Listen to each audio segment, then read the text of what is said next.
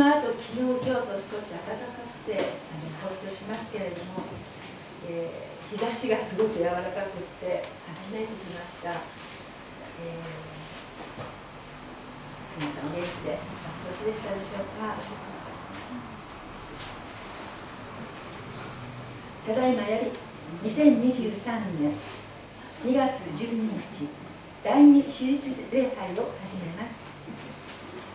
今日から会保護聖句をご一緒に唱和させていただくことにしました。当分、えー、ちょっとさせてください。それで今司会者がいつもここで保護聖句をお読みしますが一緒にお読みしたいと思いますのでちょっと長いですのであの、えー、司会者のスピードにすみません。合わせていただけるとありがたいです。お手元の主語の一番上とスクリーンに出ています。2023年兵庫政府。私は福音を恥としません。福音はユダヤ人をはじめギリシア人にも信じるすべての人に救いをもたらす神の力です。福音には神の義が掲示されていて信仰に始まり信仰に進ませるからです。偉人は信仰によって生きると書いてある通りです。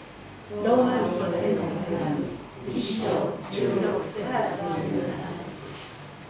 りがとうございます。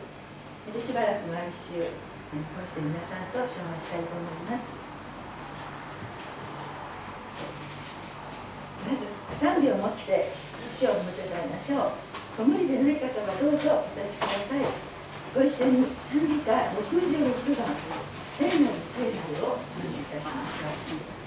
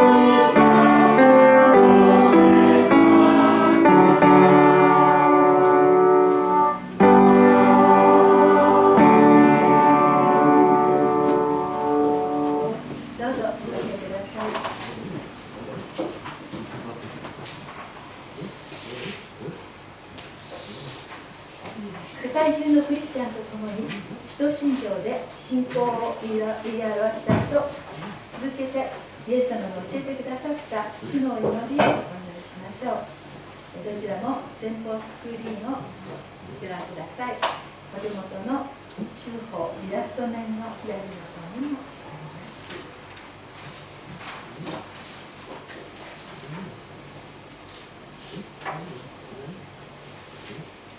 使徒信条我は天地の作り主全能の父なる神を信ず我はその一人を我らの主イエス・キリストを信ず主は精霊によってより乙女マリアより生まれ本教ピラトのもとに苦しみを受け十字架につけられ死にて葬られ読みに下り三日目に死人の地よりよみがえり天に昇り全能の父なる神の右に座したまり賢いより来たりて生ける者と死ねる者とを裁きながら我々は精霊を信ず聖なる行動の教会政府の交わり罪の許し体のよみがえりとこしえの命を信ずアーメン主の祈り天にまします。我らの父よ。皆は皆をあがめさせたまえ。御国を照らせたまえ御心の天になるごとく地にもなさせたまえ我らの日常の糧を今日も与えたまえ我らの罪を犯す者を我らが許すごとく我らの罪をも許したまえ我らを試みに合わせず悪より救い出したまえ国と力と栄とは限りなく何時のものになればない司会者が今朝の礼拝のためにお祈りいたします。心合わせていただけると嬉しく思います。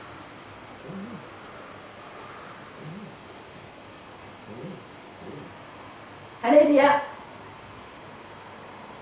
愛する天の父なる神様。お名前をあがめて心から賛美いたします。ハレルヤ。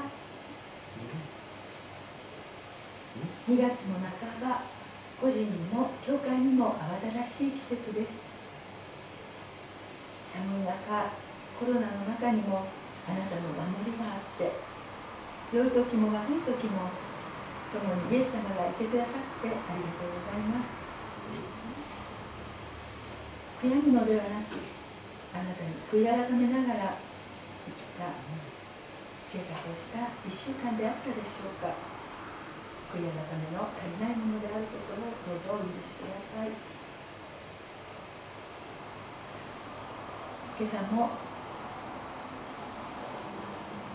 愛する方々と共に霊と誠をもって神様を礼拝いたします。答えられない祈り相変わらずの病や苦しみに惑うことが多くても日々に主が共にいてくださる感謝に満ちて生きることができますように。そしてまず神様が愛してくださるのに応えて神様を愛してあなたの命じられたように隣の方を愛していけますように願います。そのために今朝も野町先生を御霊で満たしてくださり私たちに今週必要なメッセージを余すところなく語ることができますようにお助けください。あなたを求めてこられた方の上には一層の恵みを注いでくださいますように。私が道であり真理でありごめんなさい。私が道であり命であり真理なのです。とおっしゃるイエス様に皆さんがお会いできますように。ウクライナの悲惨はますます広くなり自由と無軌道の混乱が目に上がる中でこの度は2万数千人の死者というトルコシリアの大地震です。世界は苦しいです。主をお助けください。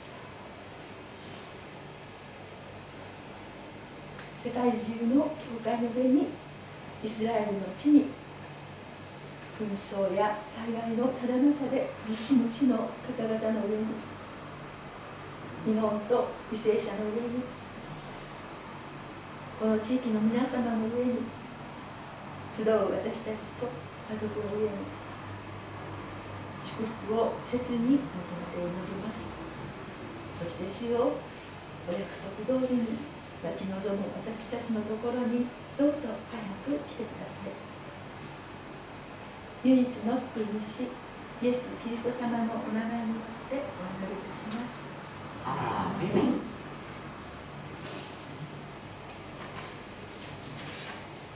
ではもう一曲賛美いたしましょう。賛美歌453番「規定や灰の言葉をです」賛美歌453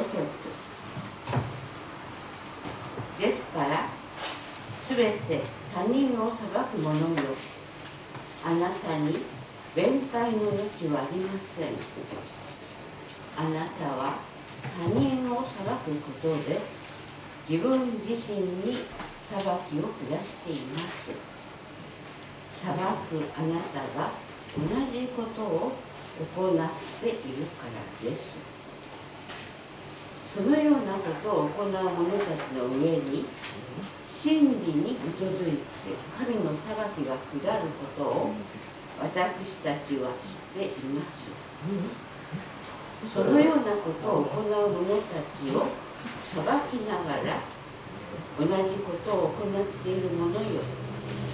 あなたは神の裁きを免れることで免れるとでも思っているのですか？それとも神の慈しみ深さがあなたを悔い改めに導くことも知らないでその豊かな慈しみと忍耐と寛容を軽んじているのですか。あなたはかたくなで悔い改める心がないために神の正しい裁きが現れる御怒りの日の怒りを自分のためにえています。皆様おはようございます。ありがとうございます。今日もようこそおいでくださいました。これから歓迎いたします。神様はあなたを全てご存知です。にもかかわらずそのままのあなたを本当に愛して受け入れて祝福しようとおらしておられます天地を作られた神様からの祝福が豊かにありますようにとお祈りいたします。短く祈ります。天にいます。私たちの父なる神様。あなたのお名前が聖なるものとされますように。あなたのお名前だけが高らかに賛美されますように。イエス様を中心としたあなたの御国が神の国がまず私の心の中に来ますように。主が私の心の王座にお座りくださり私の心を愛と御霊によってすべ収めてください。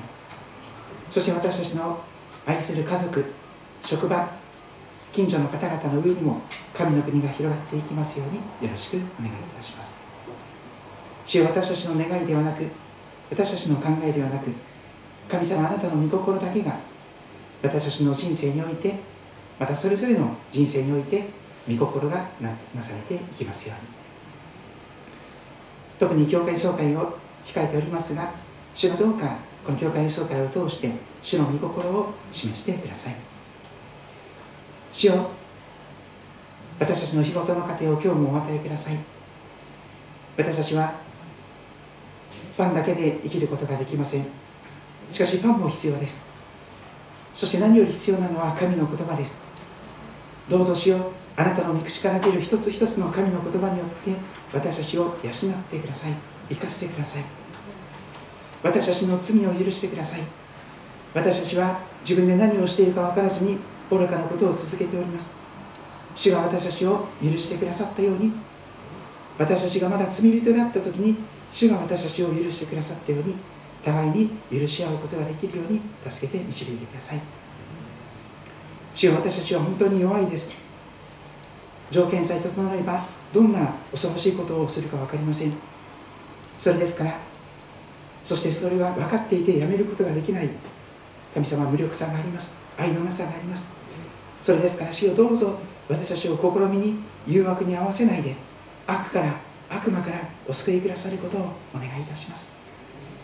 主よ国と力と栄え世界に満ちるものは誰のものでしょうか？私たちのものではありません。全てはあなたのものです。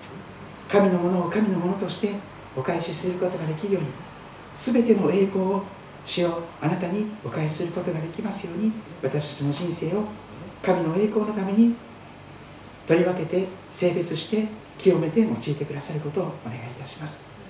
この町で主の光を輝かせることができますように主を私たち杉戸キリスト教会の70年目の歩みを豊かに導いてください。愛する主イエス・キリストのお名前によってお祈りいたします。アーメン。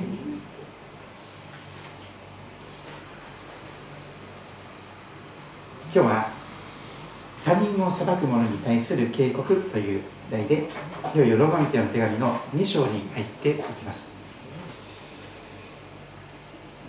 改めて1章の16節17節あたりから繰り返しその書かれていたことを思い返してみたいと思います。手紙を書いた人はキリストイエスの奴隷しもべパウロ。宛先は世界の中心であったローマ。パウロは本当に罪人の頭でしかありませんでした。人のことをとやかく言う資格のないものでした。しかし福音によってパウロは全く別の人に変えられていきました。一章16節に書かれている通りです。私は福音を恥としません。なぜなら福音はユダヤ人をはじめギリシャ人にも世界中の全ての人たちに信じる全ての人に救いをもたらす神の力ですから。信じる全ての人に救いをもたらす神の力それが福音ですから私は福音を恥としませんと。パウロは宣言いたします。そして17節。福音には神の義が掲示されていて信仰に始まり信仰に進ませる。信仰によって義人は信仰によって生きる。そう聖書に書かれている通りです。本当に神様の前に正しい人はただ信仰によってのみ生きる生かされていくそう聖書が教えております。そんな中で18節以降パウロは早速本欄に入りまして神の怒りが天から掲示されていると語っております。18節というのは不義によって真理を阻んでいる人々のあらゆる不経験と不義に対して神様との垂直の関係における罪です。神を神としない。そして神を舐めて舐めめて神を神としない。あらゆる不経験と不義に対して神様の怒りが天から掲示されている。どのように神様の怒りが掲示されたんでしょうか。引き渡すということの中にその怒りが示されておりました。なぜ神様がそこまでのことをなさったのか。それは私たちが本当は神様のことを知っていながらその神様のことを認めない。神様を神様として崇めることもせず感謝もせずかえってその思いは虚しくなりその鈍い心は暗くなった。光そのものである神様に背を向けて生きるならば自分の影しか見ることができなくなります。その心が暗くなっていくのは当然でしょう。どれだけ自分が偉いとか自分の可能性を信じると思ったとしてもますます虚しくなりまた心が暗くなっていきます。彼らは神を神としない彼らは自分たちは頭がいい自分たちは賢いと語りますが実は愚かになってしまって口のない神様の栄光を朽ちるものに変えてしまいます。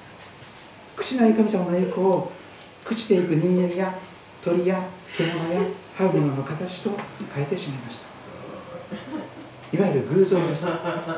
人間が作って祭り上げた神様。それに向かって手を合わせ私を救ってくださいと切に願う。それは作り主に背を向け続けて神を神としないという最大の神不幸をしているのであります。そこで彼らは神様に引き渡されることになりました。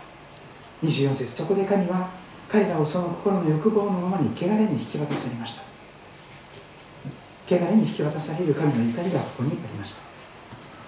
なぜか彼らは神の真理を偽りと取り替え作り主の代わりに作られたものを拝みこれに仕えたからです。作り主さんこそ常しえに褒めたたえられる方です。アーメン。とパウロは宣言いたします。さらに26節。先週見たところですがこういうわけでどうしても言うことを聞きたくないそういうわけで神は彼らを恥ずべき情欲に引き渡されました。そしてもう一つ28節。彼らは神を知ることに価値を認めなかった。神様なんかそんなの知って意味ないよ。価値ないよ。そんなことよりもどうやったら楽してお金を儲けることができるか。それが私の人生にとって価値のあることだ。そのようなことでしょう。彼らは神を知ることに価値を認めなかったので神は彼らを無価値な思いに引き渡されました。汚れに引き渡され恥ずべき情欲に引き渡され無価値な思いに引き渡された。それが私たち人間であります。そのためそのため彼らは私たちは本当はしてはいけないということを平気で行ってしまうものになってしまいました。一章の29節以降に書かれていた通りです。彼らはギリシャ人であってもユダヤ人であってもあらゆる不義悪貪欲悪意に満ち妬み殺意争い欺き悪巧みにまみれています。また彼らは陰口を言い直接に人を中傷し神を憎み人を侮り高ぶり大変相互し悪事を企み親に逆らい浅はかで不誠実で情け知らずで無慈悲です。彼らはそのような行いをする者たちが死に値する。そういう人たちは死刑だという神様の定めを知りながら自らそれを行っているだけでなくてそれを行う者たちに同意をしている。それが大変厳しい言葉をパウロは語っておりました。今日はその続きですが2章に入りますと矛先が変わります。2章1節。ですから全て他人を裁く人よ。ですから全て他の人のことを罪に定めようとする者よ。あなたに弁解の余地はありませんとパウロは語ります。一章の20節にも彼らに弁解の余地はありませんという言葉がありましたが再びあなたに弁解の余地はありませんとパウロははっきりと語っていきます。なぜでしょうか？あなたは他の人を裁くことで自分自身に裁きを下している。裁くあなたが同じことをやってるじゃないの。とパウロは本当のあなたに向き合うようにと鏡を突きつけていきます。聖書を読むということは本当の自分を映し出す鏡にその前に立つということでしょう。認めたくない自分。認めたくない自分の罪深さ。でも聖書はそれをお前さんは自分は偉い。自分は賢い。自分は正しいと思ってるけれども実は同じことしてる罪人じゃないのということを語っていきます。あのよく指差しで言われますけどあの人がとっても悪い人だと誰かさんを指さしてあの人あんな悪いことしてるひどい人だねとかって言うんですよね。で1本だけこのその相手に向いてるんですけどもあとの3本が自分の方に向いてるんですよね。で自分は実はあの人はあんな悪いことをしているって言ってるんですけどそういう言ってる裁いてる自分が同じような罪深いことを思ったり喋ったりしているのであります。自分のことは棚に上げてあの人はこうだこうするべきだこうしなきゃいけないんだ。そのように裁くことが罪人の癖と言いましょうか。悪習慣です。罪人というのは自分が一番正しいという立場に立って誰かを徹底的に批判し裁いて罪に定めていくことしかできないものであります。しかし聖書は警告します。全て他人を裁く者よ。あなたに弁解の余地はありません。裁くあなたが同じことを行っているではありませんか。神様はちゃんとご存知ですよ。教会に来ていないところであなたが何をしているのか何を口走っているのか何を思って生活しているのか。そのようなことを行う者たちの上に真理に基づいて神の裁きが下ることを私たちは知っています。そのようなことを行う者たちを裁きながら同じことを行っている者よ。あなたが神の裁きを免れるとでも思っているのですか？自分は大丈夫という偽りの安心の中に生きていることが多いかもしれません。人と自分を区別するということはそういうことでしょう。あの人よりはマシだ。あの人よりは正しい。あの人よりは真面目だ。そうやって人と自分を区別することで自分を安全圏に置こうとするわけです。自分は大丈夫だ。自分は愛されている。自分は天国に行けるとか。しかしあなたは神の裁きを免れるとでも思ってるんですか？あなたも神様に裁かれていますよ。あなたは自分自身の上に神の怒りが望んでいることを知らないのか？というのです。人事ではないのです。他人事ではないのです。あなたは神の裁きを免れることができるとでも思っているのかとパウロは厳しく詰め寄っていきます。そして4節。本当にパウロは心を痛めながらこれを語ります。厳しいことを言うのは悔い改めてほしいからです。死ではなく命を選び取ってほしいからです。呪いではなく神の怒りではなく祝福を選び取ってほしいからです。旧約聖書の預言者たちも語っています。悔い改めて生きよなぜ死のうとするのか。悔い改めて生きよ4節。それとも神の慈しみがその深さがあなたを悔い改めに導くことも知らないでその豊かな慈しみと忍耐と寛容を軽んじて馬鹿にしているのですか？信仰を持つことができる悔い改めることができるそれは神様の慈しみ深さに基づいています。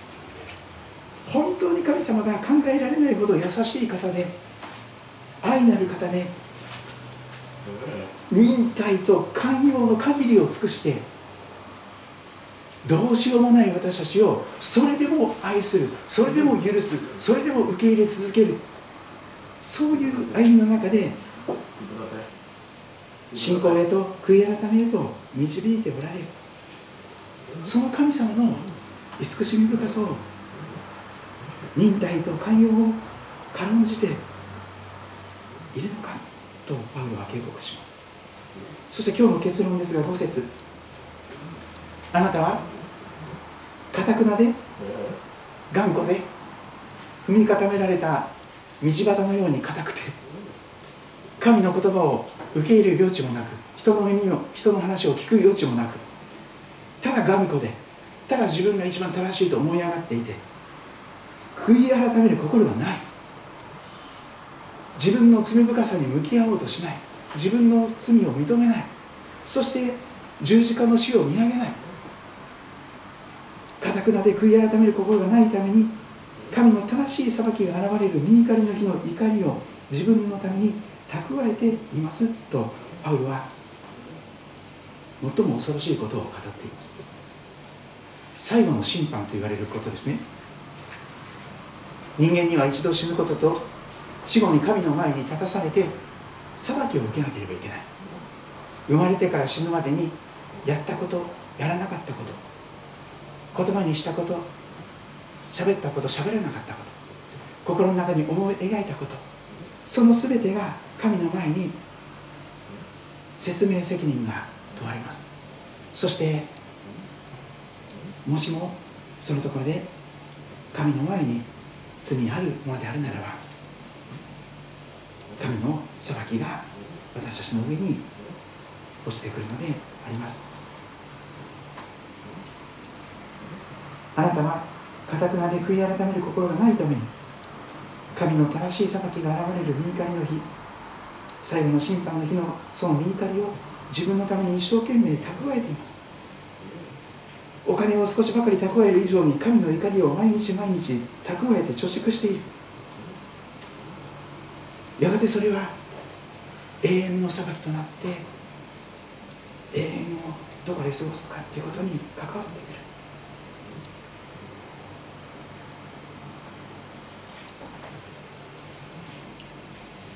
改めてローマの一章16節に目を向けていきたいと思います。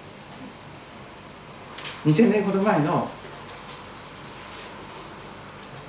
世界の様子の中でユダヤ人をはじめギリシャ人にもと書かれていました。それは当時の世界の全ての人たちを意味する言葉です。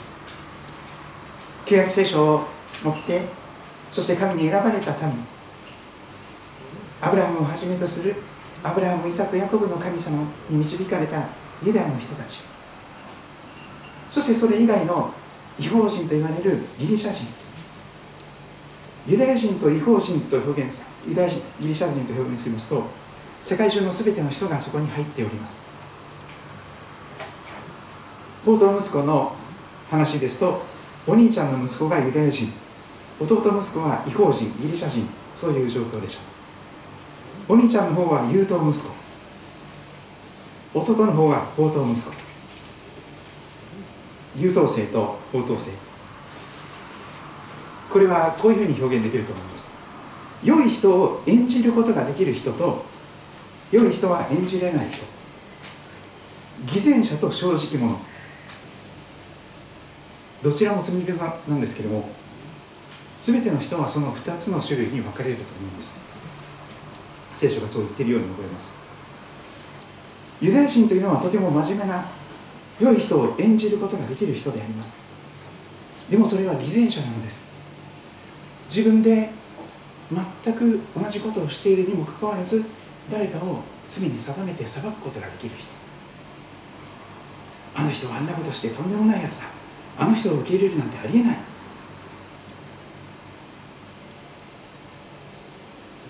ギリシャ人違法人は弟息子のような高等息子でありましょう。自分のやりたいように生きてやりたいことを好きな言いたいことをしゃべってそして良い人は演じれな。い罪人のままの姿で堂々と生きていく正直者と言えるかもしれません。どちらも罪人なのです。あなたはどちらでしょうか？どちらに似ているでしょうか？良い人を演じることができる人でしょうか？口にチャックできる人でしょうか？思っていて口にチャック閉めて言わ言わない人がいますね。でも思っていたら口にチャック閉めれなくてそのまま言ってしまう人もいます。どちらも罪人なんです。その心の中にあるものは罪というものであります。心の闇です。義人はいない一人もいないと語られています。裁きながら同じことをしている。そのあなたの上に神様の怒りが裁きが免れるとでも思っているのか。そのように語られています。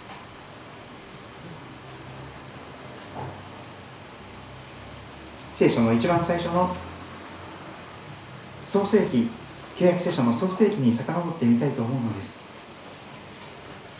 聖書の言っている罪って結局のところ何なんでしょうか。そのことを改めて今日覚えたいのであります。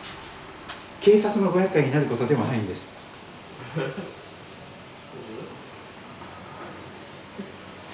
嘘をついたり人のものを盗んだりそういうことも含まれるかもしれませんがもっと本質的なもっと根本の問題があります。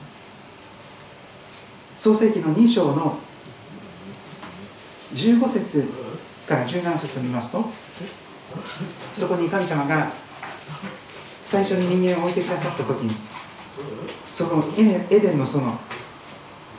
そこで神様がおっしゃったことが記録されております。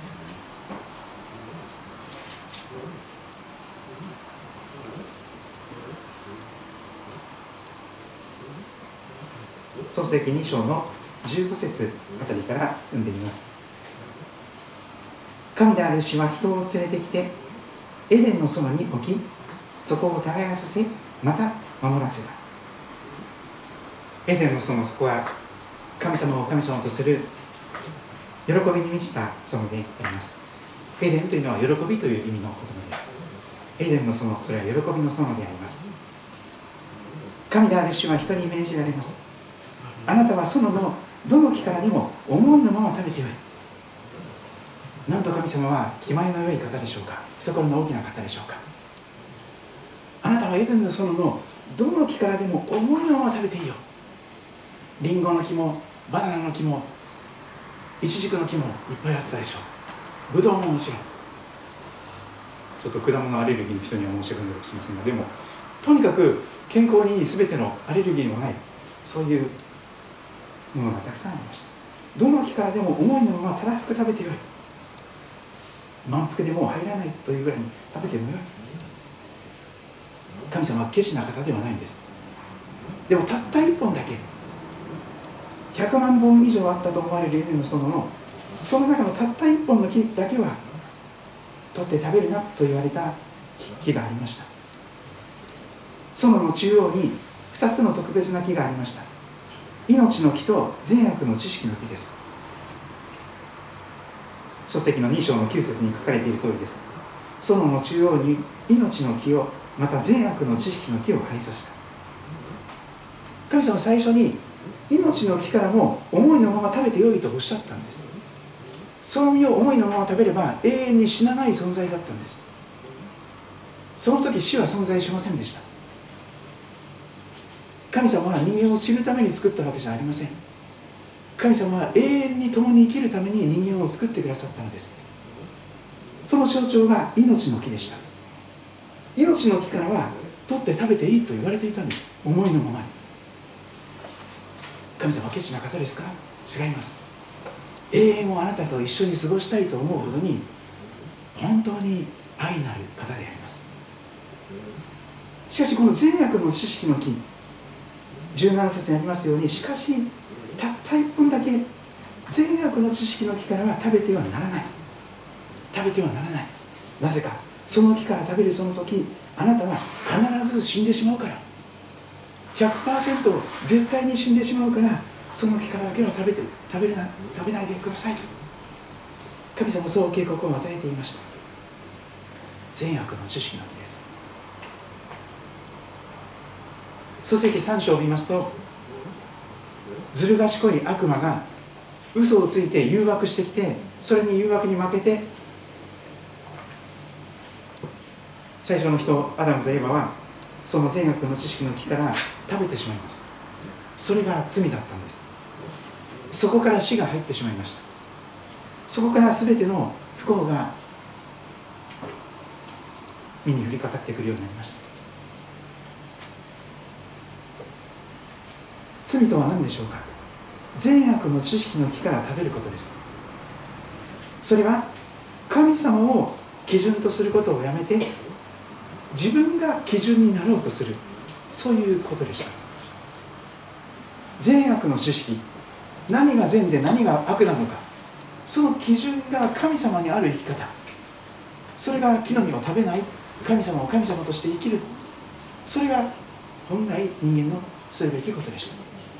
でも罪というのは神様を基準とすることをやめて自分を基準にする。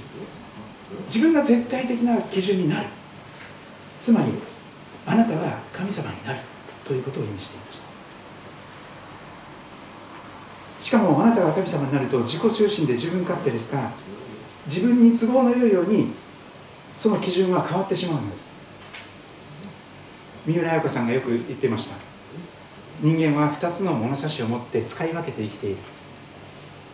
自分には甘く人には厳しく。自分を評価する時自分を測る時にはいつも甘い基準優しい基準で測るんです。そうすると自分はそんなに悪いことしてない。自分はそんなに悪いことしてない。自分は正しい。ということになります。でも誰かさんを測るときにはとても厳しい基準で測りますから同じことをしていても自分はそんなに悪くない。全然悪くない。この人はとても悪い。ひどいことをしている。ありえない。考えられない。そういうことになっていきます。これも染みついている罪人の物差しですからいつもそうしています。自分には甘く人には厳しく。少し笑い話のようなことをします話しますが私ギターが大好きです。でアコースティックギターといわゆるフォークギターですね。それとあのエレエレキギター2つ持っています。アコースティックギターを手に入れたということでした。通信販売で買ってしまったんですけども新品で買わせていただきました。で自分でやっていろいろその教会の前とかでですねこう賛美をしてたりとかしてちょっとギターのスタンドを置いていたんですね。それで感謝のことにその最初にそのギターに最初に傷をつけたのは私でした。あの教会の前ちょっとスロープになって坂道になってるんですよね。でそこに私はギターをスタンドに置いていってしまったんです。でゆっくりと音もなくバタン で最後にバタンって落としたんです。それでそのギターのこの表面の単板板がですねちょっとこう傷ついたりとかしていてですね、まあ、幸いにちょっとそれぐらいで済んだんですけど。ああ 私のギターが新品で買ったのにみたいな。でもしょうがなかったかってそれで終わりました。これは幸いなことです。でももし私のその新品のギターを誰かに貸していてちょっと弾かしてよとかってガタンとかで誰かに同じように落としたとしたら私はすごく怒っていたと思います。同じように傷ついたとしても自分がやったことはそんなに悪くない。でも誰かさんにされるととっても悪いひどいことをされたと思うんです。三浦さん三浦さんはあの花瓶みたいなもので女性だったら花瓶ですよね。花瓶とかそのティーカップ。自分で洗ってて割れちゃった。それは仕方ない。でも誰かが使っていて割って割れ割られた。すごいひどいことをされた。弁償してくださいっていう話になっていくと思うんです車もそうです。自分で車を傷つけた時にはあ仕方なかった。またぶつけちゃった。それで終わりますよ。でも誰かにぶつけられたらすごい過剰に反応しますよね。どうしてそんなことしたの？どうしてそれを認めてくれないの？なぜ？危ないじゃない。人は罪人というのは自分が基準になっています。しかもその基準は自分の都合のいいように長さが変わってしまうんです。自分を測るときはいつも甘い基準になってしまいます。他の人を測るときはいつも厳しい基準になってしまいます。全く同じことをしているのにかかわらず私は正しくて誰かは間違っている。そうでしか思えない。それが罪人の現状でそんな私たちに対してイエス様ご自身が裁くことについて警告なさっているその箇所も開いてみましょう。新約聖書のマタイの福音書の7章にその御言葉が記されています。今日パウロが語っているのとほとんど同じ言葉をイエス様ご自身が語っています。マタイ福音書の7章あの三条の説教の中の一つの部分ですけれども山の上でイエス様がメッセージをなさった。その7章の最初のところに人を裁いてはいけませんという警告が記されています。マタイの7章の一節からちょっと見ていきたいと思います。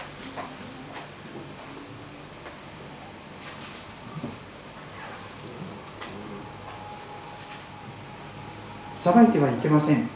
自分が裁かれないためです。あなた方は自分が裁くその裁きで裁かれ自分が測るその測りで測り与えられるのです。何か自分の基準を持って誰かを測るときにその同じ基準であなたも測り返されてしまいますよと警告されています。そして3節イエス様は大変ユーモアをユーモアを込めてこんな話をされるんです。例えて言うとこういうことだよ。あなたは兄弟の目の中にある塵は見えるのに。おがくずのような木のくずですね。木くずです。埃のような塵のような。小さなそのほんのちょっとしたおがくずのような小さなその埃が塵が見えるのに。自分の目にある大きな丸太ん棒には全然気づいてないね。どうしてそれに気づいてないの？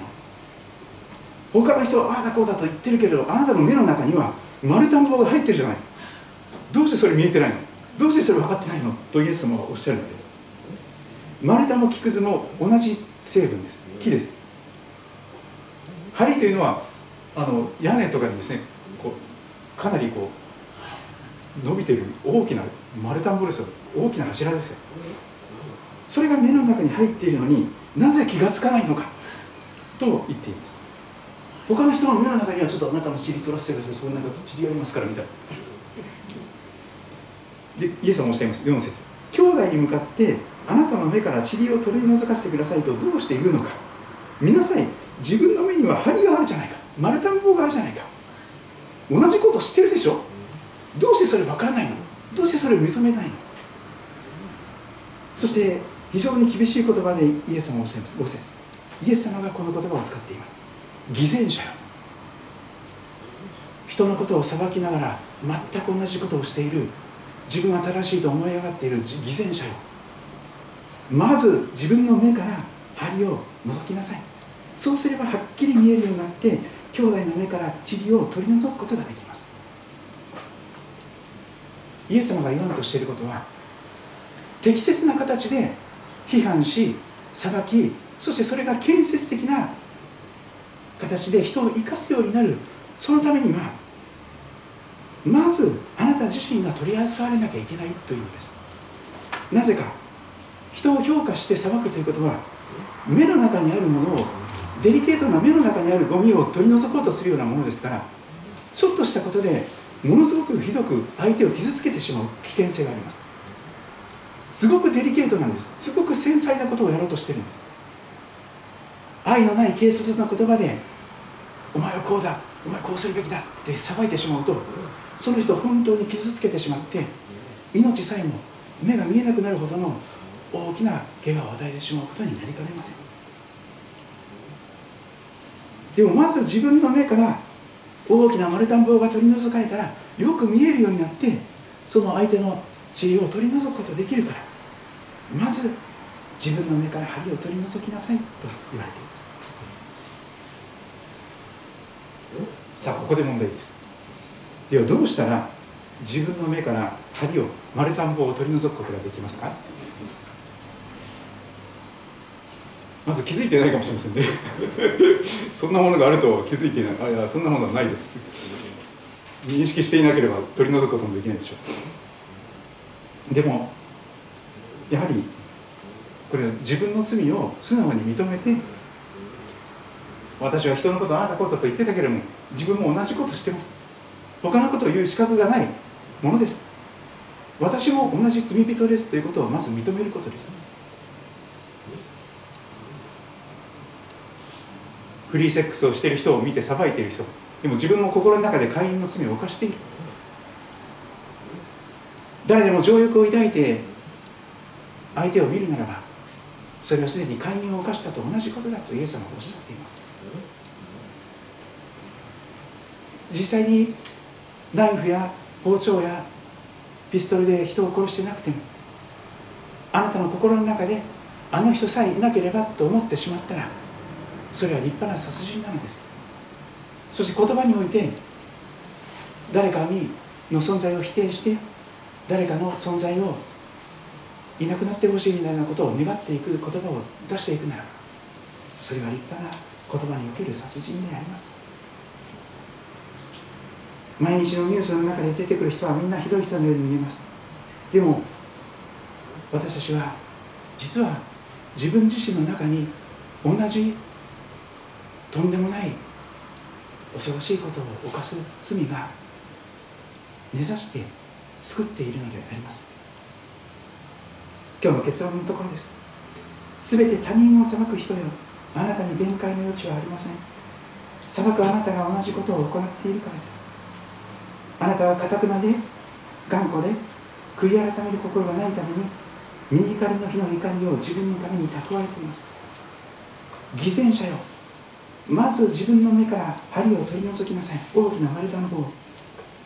自分の罪を素直に認めてそのあなたの罪のために十字架にかかって死んでくださったイエス様の十字架を仰ぎなさい。自分の罪を認めてただイエス様の十字架を仰ぎなさい。そうすればイエス様があなたの心の中からその目から丸太の棒を取り除いてくださるでしょう。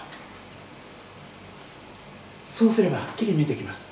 自分がいかに醜くて罪深いものか。なおかつ他の人を適切に建設的に他の人の目から塵を除くことのできるようなそのようなデリケートな問題にも対処できるものになるというのであります。私の進学校の先生であられる川野雄一先生という方が「神の国のライフスタイル」という本を書いていますが今日の箇所のところちょっと読んでみたいと思います。イエス様はここで他の他人の中にある良くない点を見つけたと思った時の私たち自身が持っている心の態度を問題にしているのです。人の良いところよりも良くないところを探す態度。そしてその人を決めつけ裁く態度のことです。そのような人は自分も裁き返されますし真の裁き手である神の容赦のない裁きから逃れることができません。このように兄弟の目の中の塵おがくずが気になるのはあなた自身の目の中に塵と同じ材料でありながら途方もなく大きな針があるからだとイエス様は言われます。同じ問題があなたの中にもあるからそれが気になって仕方がなくなるんです。筆者の経験から考えてみますと自分の持っている欠点が他の人特に自分の子供がいいですが見えるとすぐ気がつきます。自分の欠点が他の人にあるとすぐ気がつく。なんか気になるんですよね。とても気になります。何とかしてそれを直してやらなければと思ってしまいやすいものです。反面自分の気にしていないことについては良くないことでも割と多めに見てしまうものです。イエス様が言われたのは他の人の欠点が気になる時は自分の中にある欠点や嫌悪感。認めたくないその嫌な自分それを取り扱っていただく。取り除いていただく必要があります。そして本当に主がそんな私を愛してくださったように主の愛によってその誰かさんの中にある地理のことを触れていく。そうすれば相手の人は素直にその忠告を聞いて自分を正すこともできる。そのようなことが記されております。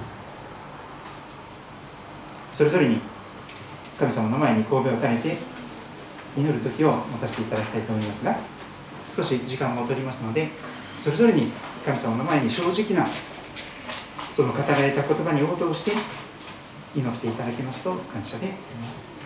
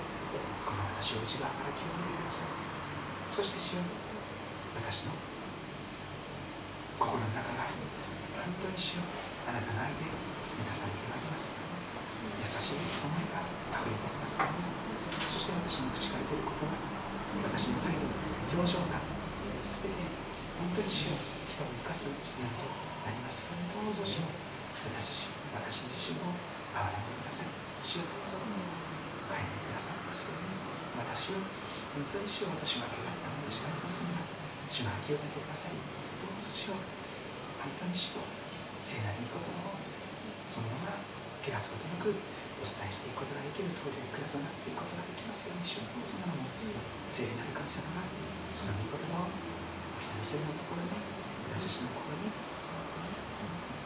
生かしてくださいます。ように分からせてくださいますようにまた主をあなたの主の御言葉を私たちを内側から新しく作り変えてくださいますどうぞ義人は信仰によって生きると書かれていますが本当に主よ悔い改めに導いてくださる神の慈しみ深さその忍耐と感動を感じることなく自分も本当に同じことをしている罪深いものだということを正直に素直に認めてそして死を本当に主は主が許してくださったそのために生きてくださることができます。ように主をよろしくしてくださいお願いします主をお願いします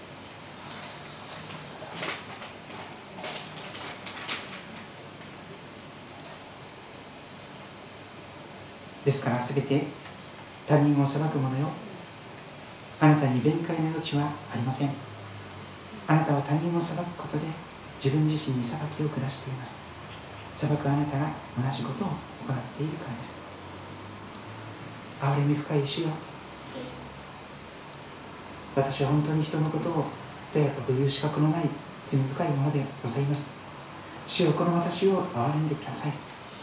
私の心の中にあるその罪に対する嫌悪感また自分の認めたくないその罪を主が取り除いてくださり目の中にある大きな丸田んぼを取り除いてくださり主よ本当に主が私たちを本当にお優しい御手で取り扱ってくださったようにあらゆる人間関係において主本当に人を生かすことのあ神様互いに掛け合うことができるそのような神様教会を立て上げていくものとして私たちをこのものを清めて用いてくださること主ご自身の十字架をひたすら見上げます。どうぞしようあなたご自身が私たちを清めてくださりまた成立してくださりそして使わせてくださいますように用いてくださることをよろしくお願いいたします。主の御手にお祈りいたします。イエス様の名前によってお願いいたします。